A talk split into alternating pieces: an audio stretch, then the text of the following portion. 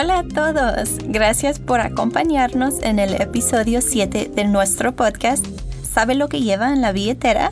del programa de educación sobre la moneda de los Estados Unidos. Mi nombre es Alex y en este episodio analizaremos detenidamente el dorso del billete de un dólar. Hoy tenemos a Marisol con nosotros. Hola a todos nuestros oyentes, gracias por acompañarnos. Me alegro de que nos tomemos un tiempo para examinar el billete de un dólar, porque es la denominación que veo con más frecuencia. Por suerte, tengo aquí un billete de un dólar, así que voy a proceder y sacarlo. Queridos oyentes, si tienen uno, les recomiendo que hagan lo mismo. El dorso del billete es mi parte favorita porque hay algunos símbolos y diseños realmente interesantes que puede que no hayan notado antes. ¿Como la pirámide en el dorso del billete? ¿Sabía que el diseño de la pirámide inacabada en el dorso del billete es del reverso del gran CEO de los Estados Unidos? Creo que lo he escuchado antes. La pirámide tiene tres escalones, ¿no?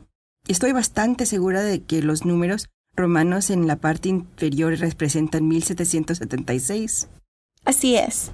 Y el ojo flotante, en realidad, se llama el ojo de la providencia. ¿Quién iba a pensar que el ojo flotante tenía un nombre? Bueno, el gran seo cuenta con dos partes. En un lado, el reverso, se encuentran la pirámide y el ojo. Este diseño se encuentra a la izquierda del billete. El otro lado del gran sello muestra al águila calva que sostiene la rama de olivo y las flechas. Puede ver ese lado del sello en la mitad derecha del billete. Fantástico. Sé que la rama de olivo y las flechas representan la paz y la guerra. Puede que haya notado que el águila mira hacia la rama de olivo en lugar de las flechas, lo que significa que nuestra nación está dispuesta a buscar la paz, pero se encuentra preparada para defenderse.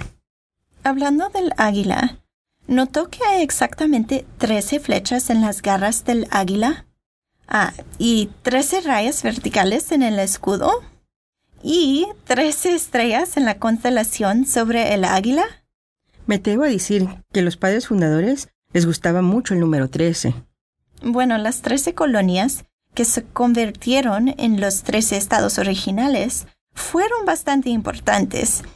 Pero estoy de acuerdo, hay muchos ejemplos con el número 13 en el gran sello y por lo tanto en el billete de un dólar. Es algo que puede pasar por alto a primera vista. También creo que es interesante que el águila sostenga un pergamino con el pico donde se lee la frase E pluribus unum, en latín significa de muchos uno. Sorprendentemente, el gran sello no siempre ha estado en el dorso del billete de un dólar.